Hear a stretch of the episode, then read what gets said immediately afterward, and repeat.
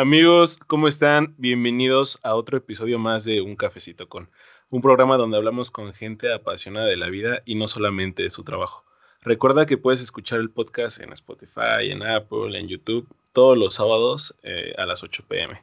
Y en el episodio del día de hoy, con un nuevo, un nuevo sistema, un nuevo, una nueva dinámica, pues iniciamos con las videollamadas, porque debido a la situación que estamos viviendo, pues es un, un poquito complejo reunirnos. Pero tengo a Lucía Vilmo. ¿Cómo estás, Lucía? Hola, ¿cómo están? ¿Cómo están todos? Yo muy bien, gracias. ¿Y tú? Todo bien, todo bien. Oye, cuéntame un poquito antes de iniciar como tal, ¿a qué te dedicas? Pues ahorita en pandemia muchas cosas, pero antes de pandemia. ok. me dedico principalmente a la actuación y al canto. Este, también hago, tengo como un eh, canal de ASMR en YouTube. ¿Y qué más hago? Pues muchas cosas, porque la carrera de arte te permite a veces tener tiempo, tiempo, mucho tiempo entre trabajos. Entonces, este, también me gusta todo el tema de la sustentabilidad y hago consultorías de hospitalidad sustentable a restaurantes, hospitales y hoteles. ¿Y qué más hago? Escribo todo lo que tenga que ver con arte y la sustentabilidad la otra rama. ok, qué padre. Yo soy muy fanático del arte. Qué chido. Oye, bueno, pues te cuento un poquito la dinámica del, programa. Son 10 preguntas y la única condición o, petición es que las contesten con el corazón en la mano. Venga. ¿Te late? Sí. ¿Estás lista? Iniciamos. Pues la primera, la primera me gusta mucho porque creo que eh, um, nos da a entender un poquito el cómo te visualizas y, y es quién eres, cómo te describirías. Ok. Hmm. Me describiría como una persona muy sensible. Ok. Este, empática. Eh, me parece que soy muy intensa muchas veces. Intensa emocionalmente, físicamente activa. Este, pero como tengo todo eso, también tengo un lado como muy oscuro, que es lo opuesto, ¿sabes? O sea, de repente hay días, hay una semana en la que estoy así con todo y soy súper activa y, y luego hay otra semana así de por qué la vida, ¿sabes? O sea, eh, como cualquier humano, me imagino, pero muy apasionada, muy, muy apasionada por lo que hago. Lo sé desde que soy chiquita, lo que quiero hacer y eso es lo que estoy haciendo ahorita de mi vida nunca nadie me dijo, bueno, más bien, todo el mundo me dijo que tal vez no llegaría y yo les dije, pues cuernos, aquí les voy, que voy a llegar. qué padre, qué chido. Creo que, creo que hay muy pocas personas que tienen esa mentalidad, ¿sabes? De que desde pequeño, qué padre. Y, y ahorita que, que cuentas esto de, que desde pequeño y tal, y, todas las profesiones o todo lo que haces durante pandemia, hablando de, de la SMR, la música y tal, ¿por qué hacer lo que haces? ¿Cuál es tu razón? Mi mensaje de vida más fuerte en todo lo que hago es enseñarle a los demás que no estamos solos, que todos sentimos igual, que todos somos seres vivos y que todos venimos a transcurrir una vida pasajera, porque esto es la vida, o sea, te mueres, naces y mueres, pero siento que hay un sentimiento en la humanidad de mucha soledad. O sea, que al final nadie va a saber cómo ves el color rosa tú o cómo sientes tú el enojo, el gusto, el... pero sí lo muestras de una manera parecida a mí o tenemos una gama de sentimientos muy parecida. Entonces, lo que yo hago con el arte, con la sustentabilidad es como un poco reflejar eso, reflejar que los seres vivos, en la sustentabilidad es más como los, el planeta tiene que seguir funcionando para que nosotros podamos vivir. por ese lado lo hago. Y el arte es como soy el reflejo de todas las personas que me rodean, como todos somos un espejo. Entonces, mientras yo me, deja sentir me deje sentir más, las personas se van a permitir sentir también, porque van a ver que no están solos, que estamos todos juntos en esto. Ok. qué, buena razón. Oye, no, no me sin palabras. está, está, muy cool. Y, creo, no sé, me deja mucho que pensar, ¿sabes? Qué, qué diferente, ¿sabes? Cada quien... Em, Contesta distinto, me imagino. Sí, pero, pero hay unos donde son muy, muy románticos, ¿sabes? Por ejemplo, he tenido a, a músicos y es así de que, ah, me enamoré del piano, ¿no? Y tal. Entonces está, está interesante. Yo me enamoré de la humanidad y de la humanidad en general.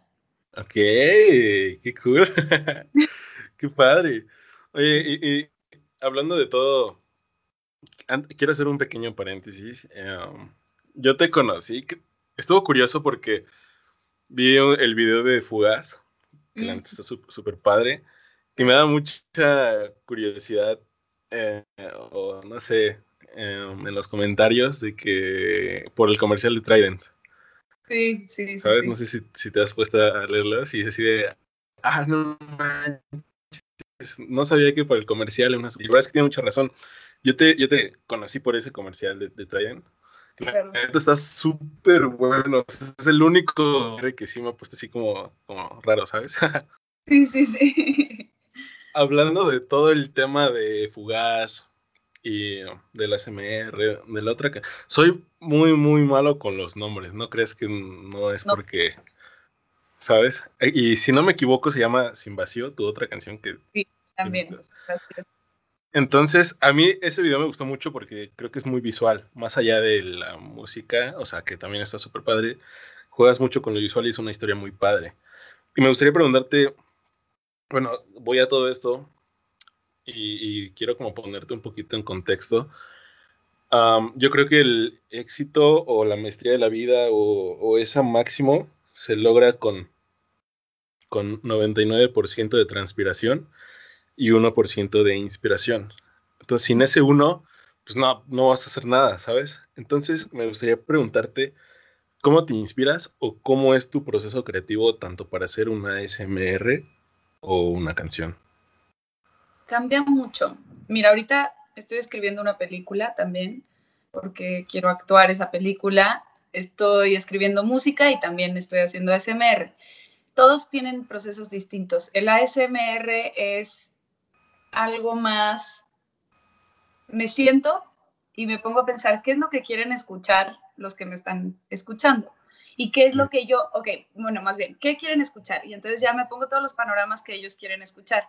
Y luego digo, ¿cómo yo le puedo dar un giro para meterle de mi cosecha a algo que ellos quieran escuchar y que pues se realce? Y entonces ya me pongo a pensar y digo, va, si va a ser un roleplay o si va a ser singles o lo que sea, yo le agrego como temas de sanación o de, de este, si va a ser roleplay, pues entonces leo un libro, un cuento de niños que yo inventé también, que me puse a hacer un día antes, que ese es el siguiente SMR, o cositas así. De las canciones, me pasa que cuando me desbordo del sentimiento, de lo que sea, o sea, que algo me desborde, sea que me peleé con mi novio, o sea que salí a la calle y vi a alguien hacer algo que no me gustó, todo lo que me pasa, lo escribo en ese momento y hay veces que tengo el piano, de hecho estoy en el piano, pero que tengo el piano cerca y entonces me pongo a componer la música. Si no escribo y luego con esas letras busco inspiración para la música, aparte. Y para la película es muy autobiográfica y llevo tres años en esa, en, tres años pensando esta idea y desarrollándola. Y creo que fue una historia que no se me salió de la cabeza. O sea, la pensé y dije, ok, estoy loca, no soy guionista, o sea, soy actriz, guionista. Y, y luego pasaba el tiempo y decía, pero ¿quién te está diciendo que no eres guionista? O sea, ponte a escribir y a ver qué sale, y si no buscas un guionista. Y así hasta que ahorita ya, ya escribí la película y estamos en borradores finales. ¡Wow! Estos distintos, sí. sí, son procesos muy, muy diferentes. Y creo que, o quiero pensar, quiero suponer que tanto tu música como tu película, como tus ASMR, tratas de acercarlos lo más que puedas a la perfección, ¿sabes? O sea, que salgan súper bien, que no haya ninguna falla, que transmitas lo que tú sientes realmente. Y pues creo yo, no sé, déjame, o sea, corrígeme si estoy mal, que la música es como tu núcleo, ¿sabes? O sea, te dedicas más como a la música, ¿no? Entonces, ¿cuál, cómo describirías, más bien, em, tu canción perfecta, hecha por ti? ¿Cómo la describirías?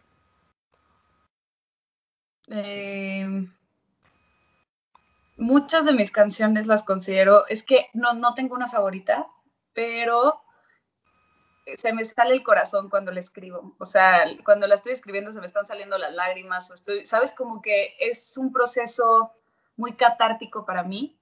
Entonces, todas tienen su, su, momento, porque cada canción tiene como el mensaje y el momento en el que sentí eso. Entonces, son distintas emociones, pero eso, pues sí, la describiría como mi corazón derretido.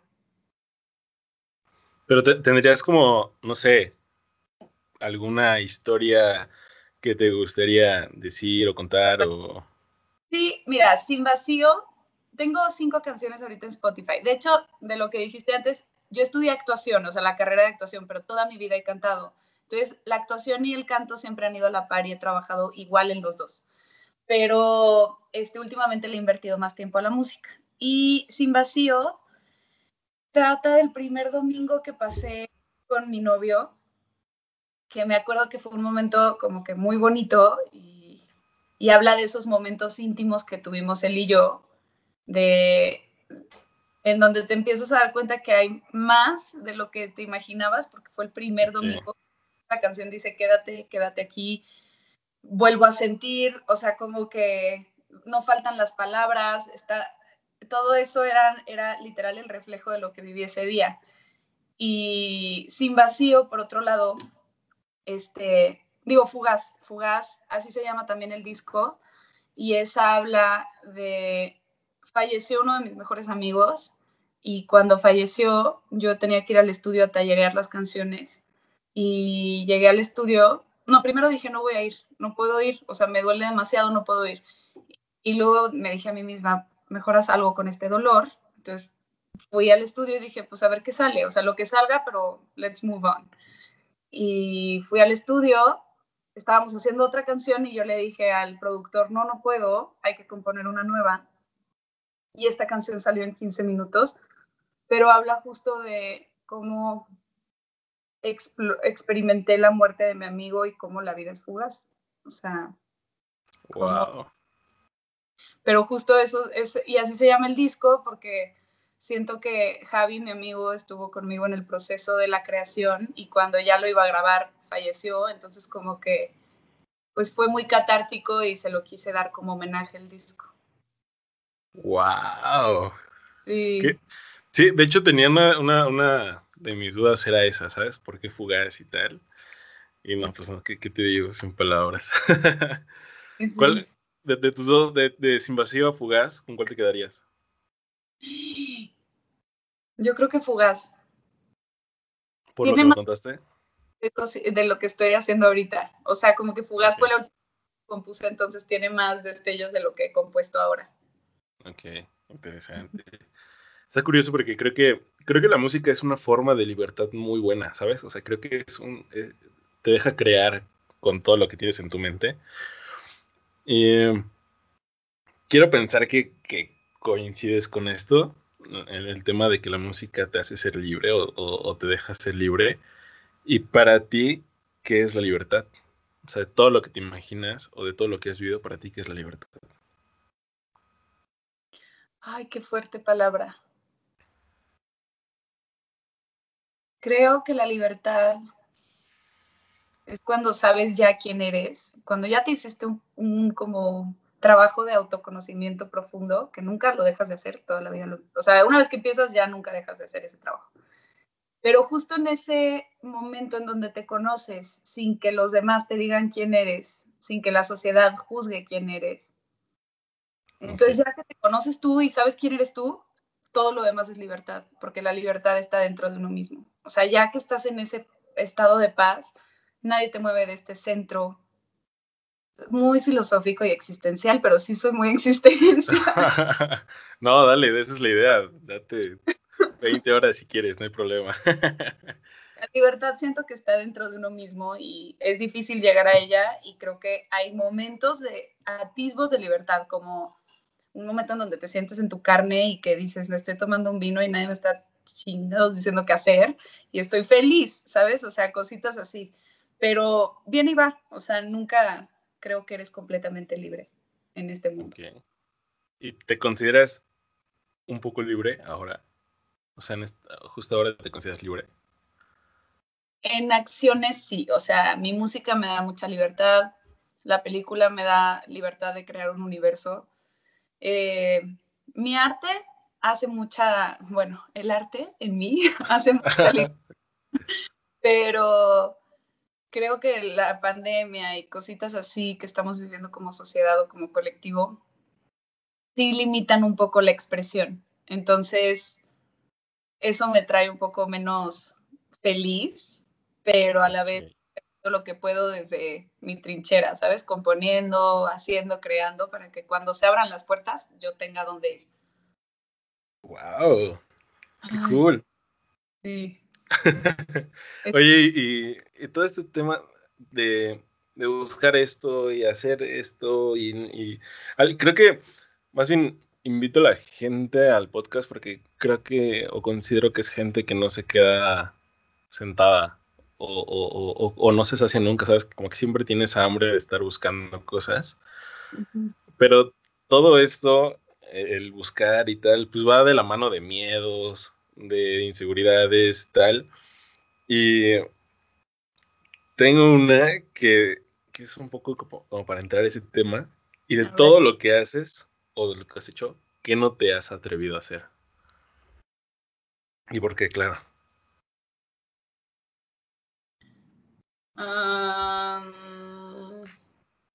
No me he preguntado, nunca me pregunté si me hubiera gustado estudiar algo más.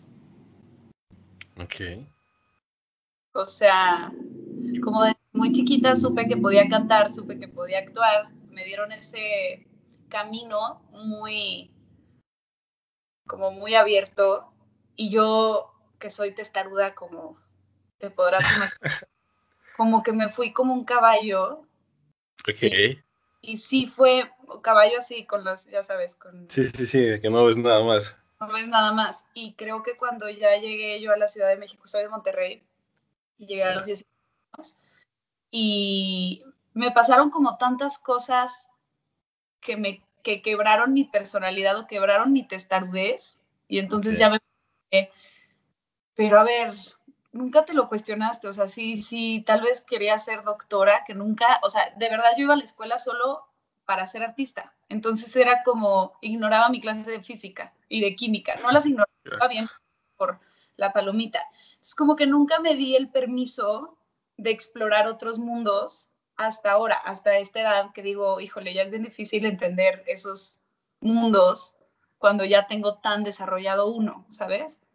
Entonces, es un poco de mi inseguridad, tipo, veo a amigos economistas o doctores o así, y te juro, digo, ¿qué están hablando? Ese mundo no lo conozco. Y me, me causa impotencia no conocer acerca de eso, ¿sabes? Como que a mí me gustaría saber de todo, pero, pero sí me marqué mucho en la vida y a veces me da inseguridad no saber de lo demás. Ok. Oye, ¿y por qué, ahorita comentabas, por qué dejar Monterrey por Ciudad de México? Porque, a ver, es que esta es una pregunta con muchas, muchas razones. Espero no eh, tocar como ninguna fibra ahí. no, Monterrey es muy bonito. O sea, Monterrey tiene una cultura linda, todo está padre.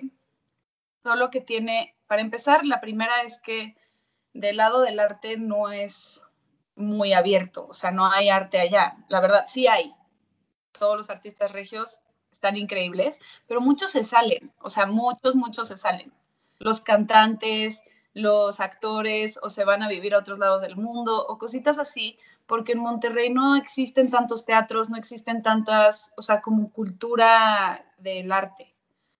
Y tal vez ahorita está creciendo. Yo me salí hace siete años, entonces ya no te puedo hablar muy, muy veraz de Monterrey. Yo te estoy hablando de lo que yo conocí.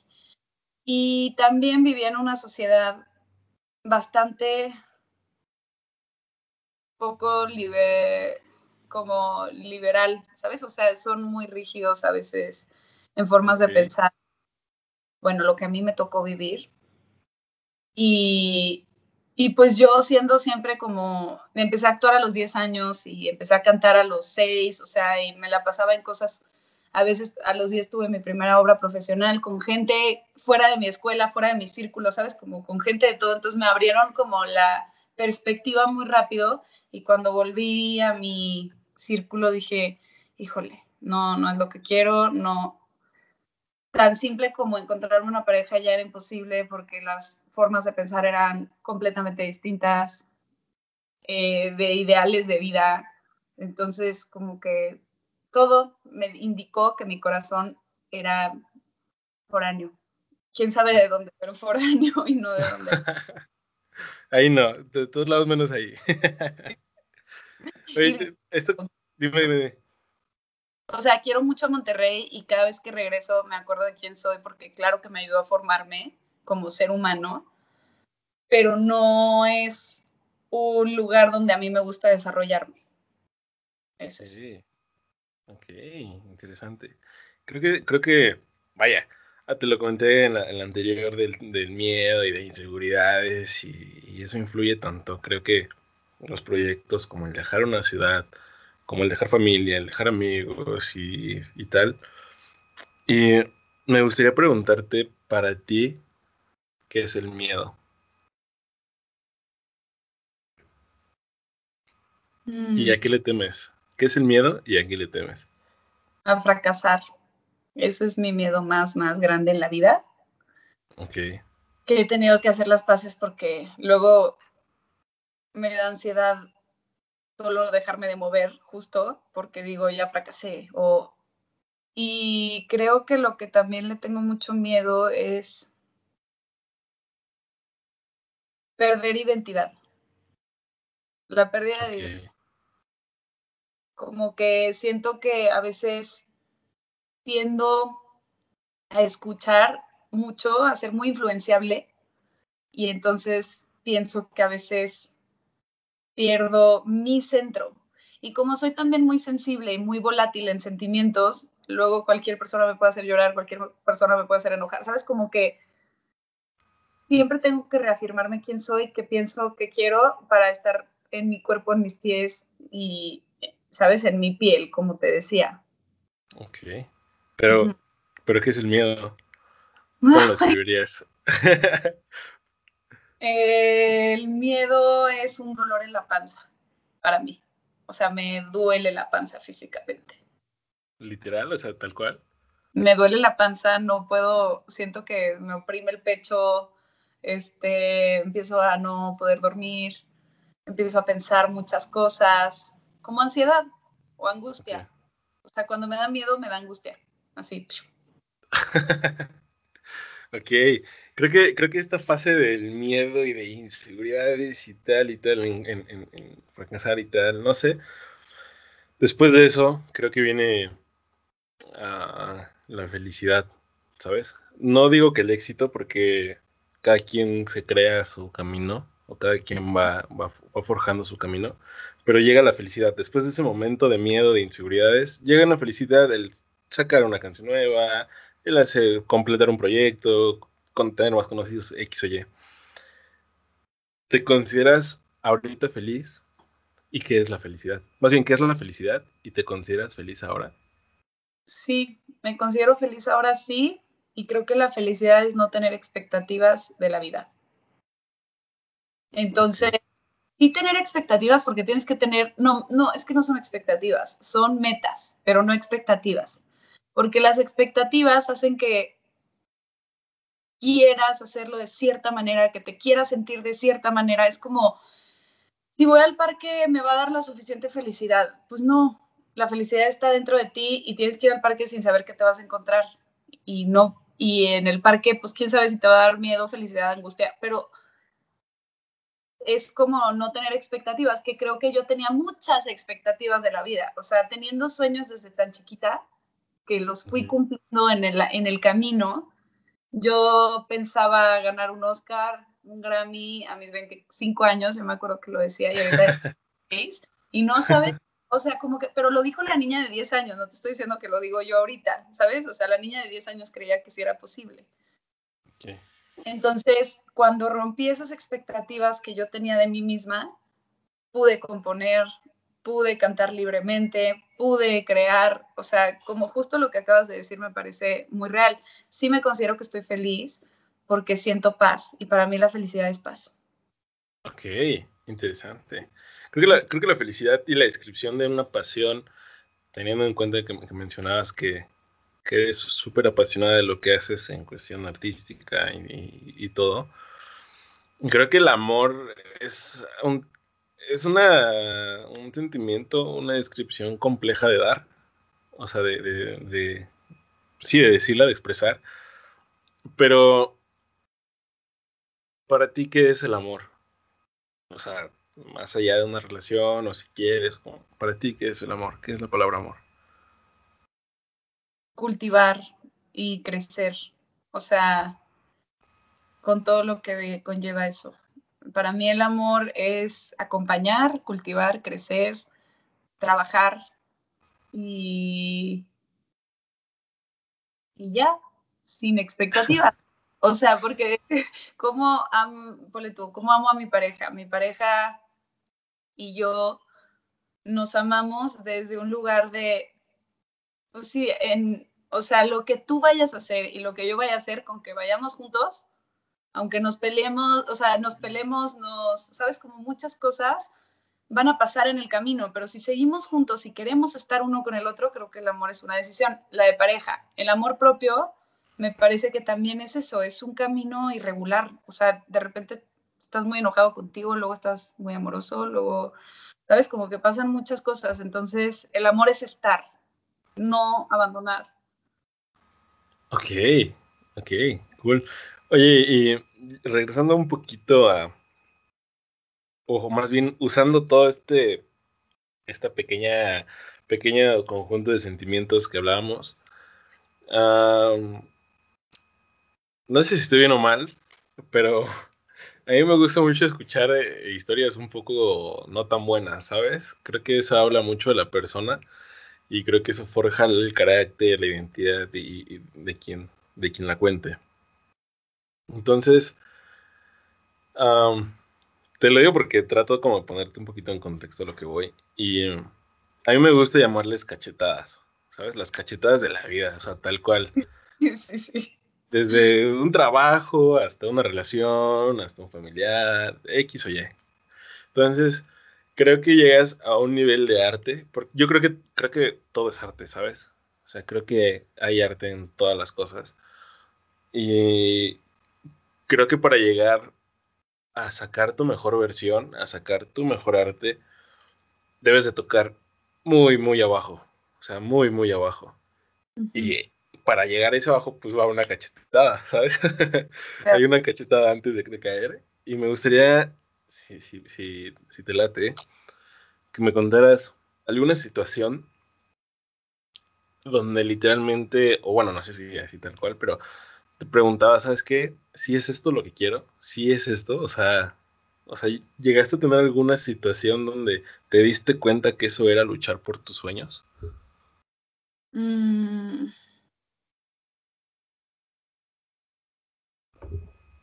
Sí, que son cosas, o sea, justo son cosas muy personales que involucran a gente que quiero mucho. Entonces, nunca he tenido la fortuna de estar rodeada de personas que no me abandonan, que ahí se quedan, por eso te digo lo que te digo, porque... Pero ha habido veces eh, en las que yo suelo ser muy optimista y cuando llegué a la ciudad, ponle tú, vamos a contar esa, cuando llegué a la ciudad, eh, llegué de un mundo muy cuidado, muy rosa, muy pues con, con muchas virtudes y regalos, ¿sabes? Y llegué a la ciudad diciendo, yo soy invencible, tengo 19 años, quiero vivir aventuras. Y me acuerdo que la primera vez que me subí al metro, así de que un güey me molestó, o sea, de que literal molestó, o sea, cosas sexualmente duras, ¿sabes? Que yo me acuerdo que ni lo pensaba, yo pensé que no existía. Y cuando llegué a esta ciudad dije, wow, ¿en qué mundo? O sea, ¿qué monstruo es el mundo y por qué nadie me contó cuando era chica? O sea, ¿por qué no, no viví todas estas cosas antes? Es como que desde muy chica, digo, a los 19 aparte no tenía familia aquí, no tenía amigos, o sea, yo me conseguía mis roomies y todo, y a mis amigos, pero me vine sola, sola, sola, entonces como que venía con unas expectativas muy grandes de la vida, y me acuerdo que en el, la primera audición que hice en una escuela importante de teatro, este, me empezaban, quise abrir la boca para cantar y me dijeron, vas a cantar en inglés, ¿verdad? Antes de que yo abriera la boca. o les dije, no, y ya les canté el bolero que les iba a cantar. Y luego las y esto no es nada a comparación de las cosas que vive otras personas, o sea, me siento muy mensa hablando de esto, pero a mí de manera fuerte porque nunca había vivido eso. Y, yo me había preparado mucho para las audiciones, entonces había tomado cursos de literatura, de mil cosas, y cuando llegué me preguntaron lo que a nadie le preguntaron, nomás por cómo me veía, y, este, y al final de todo el curso, o bueno, de toda la audición, es un propedéutico como de tres, cuatro semanas, este, me dijeron, me estaban como ya molestando mucho en un ejercicio y a nadie le estaban diciendo nada más que a mí, y yo me acuerdo que se me empezaron a salir las lágrimas porque ya no sabía qué querían, y se acercó uno conmigo y me dijeron, preferemos tus lágrimas que tus caritas. Aquí no vienes a ser la niña buena ni la niña como cuidada. Y me, me cargó, me, me sacudió y me, como que me aventó. Y, y entendí, ¿sabes? O sea, necesitaba eso también. Yo necesitaba eso para entender que me tenía que bajar de mi pedestal y observarme desde un lugar neutral, sin tanto este, pues más desde un lugar, lo voy a decir tal cual, sin tantos privilegios, ¿sabes? O sea, como ver quién era yo sin todo lo que me, me dio la vida. Y, fue un proceso de muchos años, de hecho la escuela de actuación es muy buena para hacer eso porque te destruyen el ego como no tienes una idea, para después reconstruirlo desde un lugar neutral, desde un lugar sano. Y yo me acuerdo que en mi segundo año de carrera yo tuve ataques de pánico, ataques de ansiedad, o sea, no sabía ni quién era. Yo me acuerdo, temblaba en mi cama porque decía, ¿quién soy? O sea, ¿quién soy yo? Sin mis papás, sin mi novio, ¿sabes? Como, ¿quién soy yo? ¿Y por qué estoy aquí? ¿Por qué vivir? Y me dio como una serie de depresión terapéutica muy dura, existencial y a la vez como el mundo es una mierda, muy pesada el opuesto, hasta que después de tanto así que me acuerdo que salí a la calle y vivía en Polanco y en la calzada de, bueno, no se llama calzada, en el, en Horacio, que hay como un camino, y yo iba a tomar el metro de mi casa, pasaba por Horacio y tomaba el metro, y me acuerdo que un señor se me acercó como, oye, ¿qué hora tienes? Y yo grité del susto de que alguien me hablara en el estado en el que estaba, ¿sabes? O sea, como que no podía ni siquiera intervenir con la gente porque no estaban ni tantito segura de quién era yo, o sea, de, de qué estaba pasando con el mundo. Y, y ya poco a poco fui con psicólogos, obviamente, y poco a poco fui como reconstruyéndome de una manera sana.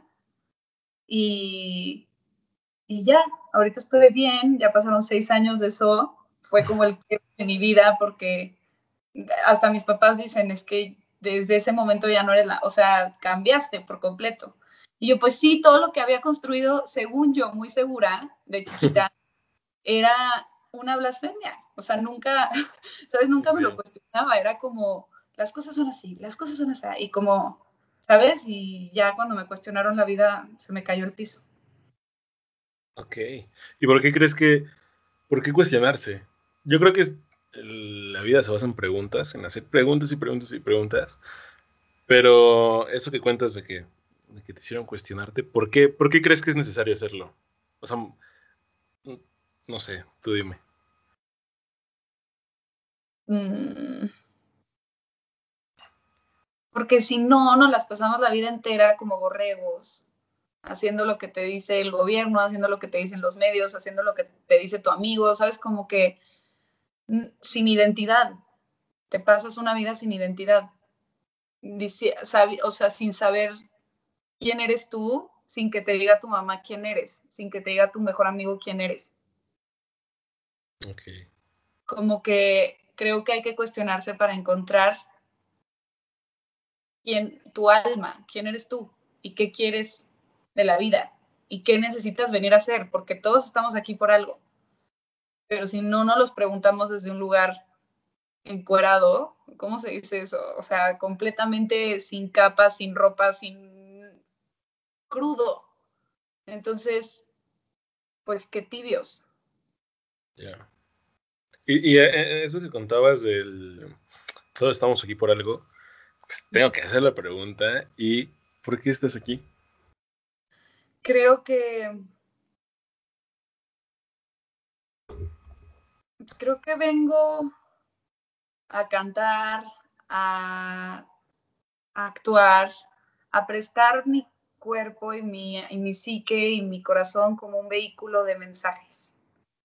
Porque creo que sí tengo una capacidad de empatizar o de hacer sentir a las personas, o sea, de empatizar me refiero con el público, de, cierta forma en la que ellos también se sientan seguros de llevar ese, ¿cómo se dice? Como que lo subo a mi, a mi montaña rusa y sí tengo la capacidad de liderar esa montaña rusa y hay veces que sí confían en mí. Entonces esto, esto lo descubrí muy chica porque de repente cantaba y los adultos se ponían a llorar y yo, pero ¿por qué están llorando? O sea, ¿qué pasó? ¿Ves? Pero yo me acuerdo mucho que cuando empezaba a cantar, a mí también se me olvidaba el mundo, ¿sabes? Como si me conectara, como si solo fuera un, no sé, un canal. Y entonces entendí que tengo que prestar mi vulnerabilidad para empatizar. Ok, interesante, interesante propósito. Creo que, bueno, dejando un poquito de lado este, este tema, creo que el afrontar las cachetadas, el seguir sueños y tal, y lo que te comentaba de esa formulita que yo le quiero dar del 99% y el 1, creo que la inspiración en alguien es muy importante porque si no inspira, o sea, por ejemplo, creo que si nosotros, a nosotros nos inspiran, creo que nuestro deber también es inspirar a la gente, ¿sabes? Que, con solo verte es como de, wow, yo quiero moverme igual que tal y así, y, no saciarme. Entonces, pero para llegar a cualquier proceso creativo, a, tal, tal, ah, yo soy mucho de la idea que hay personas en específico que nos dejan huella, ¿sabes? Y me gustaría que me contaras o me dijeras tres personas que te inspiren o te hayan dejado huella. Yo sé que son un chorro. si vas a decir. Tengo muchas. con, que, con que sean. Es más, lo que siempre les digo es que los papás cuentan como uno. Entonces, si quieres decirlo, pues ese es uno. sí, yo creo que Mm. Primero que nada, sí, pues mis papás, porque no, yo creo que mis papás y mi hermano van en uno, ¿ok? Porque justo en mi familia encontraba mucho apoyo con respecto a todo lo que soy. Mi mamá es una mujer apasionada, pero como no tienes idea, o sea, es extrema, le gusta la música y todo le gusta como al máximo. Mi papá pinta también y siente muy profundo y yo con él no tengo que ni hablar, todo pasa telepáticamente. Y con mi hermano, mi hermano es como, es muy bueno en todo lo que hace. Entonces yo desde chiquita, si usaba una pluma, le decía, pero es que quiero usar tu pluma porque tú la usaste. Entonces yo, si uso tu pluma, voy a poder hacer lo que tú hiciste. Así de tanto me inspiraba, ¿sabes? Él se enojaba porque me decía, no me quites mi pluma, ¿verdad? Pero yo lo admiraba tanto que me inspiraba todo. Y después en la vida vino Franco Iglesias, que fue mi primer maestro, no, no mi primero, mi tercer maestro de canto. Él es, era cantante de ópera y le dio clases a Plácido Domingo, a los del Met en Nueva York, los vocalizaba. Este, me acuerdo que yo llegué a los 13 años con él y él tenía como 76. Entonces yo decía, ¿qué es? O sea, ¿por qué me están trayendo con un viejito? Yo quiero cantar Beyoncé, yo quiero cantar Shakira, no quiero cantar un área de ópera. Y con él tuve una química más allá de la música. O sea, éramos, nos volvimos mejores amigos, nos volvimos también muchas cosas, o sea, era muy extraño. Yo ya sus cumpleaños las pasaba con él, él me sacaba a comer a todos mis cumpleaños, como que cositas así, se volvió como mi abuelo. Y como era una persona que ganó premios por todo el mundo y ya se estaba retirando en Monterrey, a mí me dio muchas alas, me dio muchas alas, ¿sabes? O sea, como que él me, me decía todo lo que era el mundo y todo lo que yo podía inspirar en él. Entonces él es uno de los que más, más me ha inspirado. Y yo creo que acá en México, este...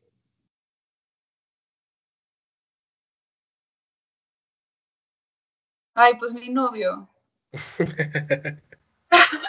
Pero es una persona que da sin esperar nada a cambio, que apoya como roble al que se le al que ama, o sea, pero no es impresionante su nivel de como amor desbordado que le tiene a las cosas que hace. Se para todos los días a las 8 de la mañana a trabajar como si fuera el último día de su vida y cada llamada es como hasta lo escuchas que se pone, sabes, de que eufórico. Y ver tanta energía en una persona y tantas ganas de cambiar al mundo porque justo él se dedica a algo como muy, pues en sustentabilidad y así, pero lo hace de forma muy elocuente, entonces, muy organizada y tiene resultados muy padres. Y cuando veo todo ese ciclo de que hace, digo, wow, que exista eso. Y él me inspira mucho a crecer yo también, ¿sabes? Como a levantarme todos los días a las 8 de la mañana y a hacer mi propia ruedita como él la está haciendo pero sí. Es, oye, ¿qué? Lo estaba esperando, ¿ves? Estaba esperando que dijeras ese, esa última persona. ¿Sí?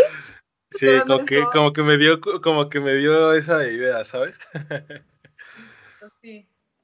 oye, qué, qué, padre. Ojalá, ya, eh, pues nada, que escuche un poquito de lo que piensas acerca de él. sí.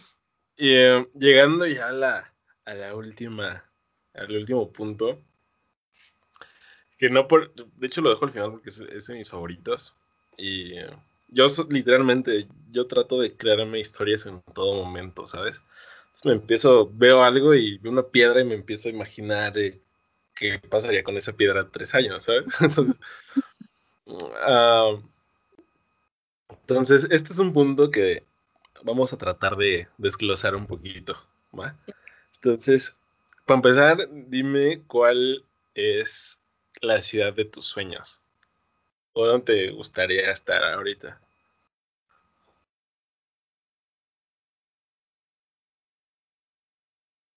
A ver, es que de sueños, ¿qué tipo de sueños? ¿De viaje? ¿Sueños de que me quiera quedar ahí toda una vida? ¿O sueños como cuáles?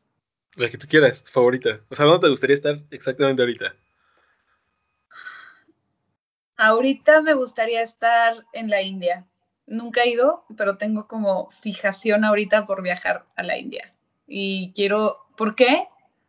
Porque quiero justo verme en una cultura en la que no entiendo nada, la que nadie me conoce, y que pueda definirme sola en un mundo caótico y lleno de estímulos y lleno de nuevas cosas que no conozco y como que para mí, y la India es muy espiritual, yo soy muy espiritual, entonces como que tengo muchas ganas de caminar por ahí. Ok, interesante. Oye, qué, qué cool. y, bueno, estamos en la India, no sé, en algún lugar de la India. no tengo ni idea cuál sea el método de transporte, ¿sabes? Pero supongamos que es un taxi así de los de película. Entonces, estamos en un, no sé, es que no tengo ni idea ahí, pero estamos en un lugarcito grabando el podcast, ¿sabes? Sí. Entonces, pues ya, terminamos. Y tu destino, eh, trata como de, o bueno, yo me lo trato de imaginar. Si oh, está bien. Entonces, pues ya, vas a tu destino. Entonces, en ese destino está ese Oscar, ese Grammy que querías de niña, está, está esa libertad de la cual trabajas diario, está esa, ese equilibrio, el cual creo que te esfuerzas eh, constantemente, está una vida sin miedos, ese es como el top, ¿sabes? O sea, lo mejor que existe. Pero como estamos en una hora un poco tarde, entonces, pues por ende, ya no hay transporte, solo queda un taxi. Entonces, pues ya, sales y tal. Ese, ese taxi no te puede esperar, ¿sabes? O sea, es de que hay más gente que se quiere ir. Eh, llega el taxi donde estás tú, donde lo estás pidiendo. Y justo antes de que tú te subas, deja un pasaje. O sea, tenía alguien adentro. Se baja. Y tú te le quedas viendo los ojos a esa, a, esa persona es una mujer, más específico es una niña, ¿sabes? Entonces te la quedas así súper, así de esas miradas como de película donde, donde te hacen llorar con solo una mirada. Y uh, es una Lucía de 13 años. ¿Qué le dirías? Ten en cuenta que, que no te puedes tardar, porque si no pierdes el viaje. Le diría,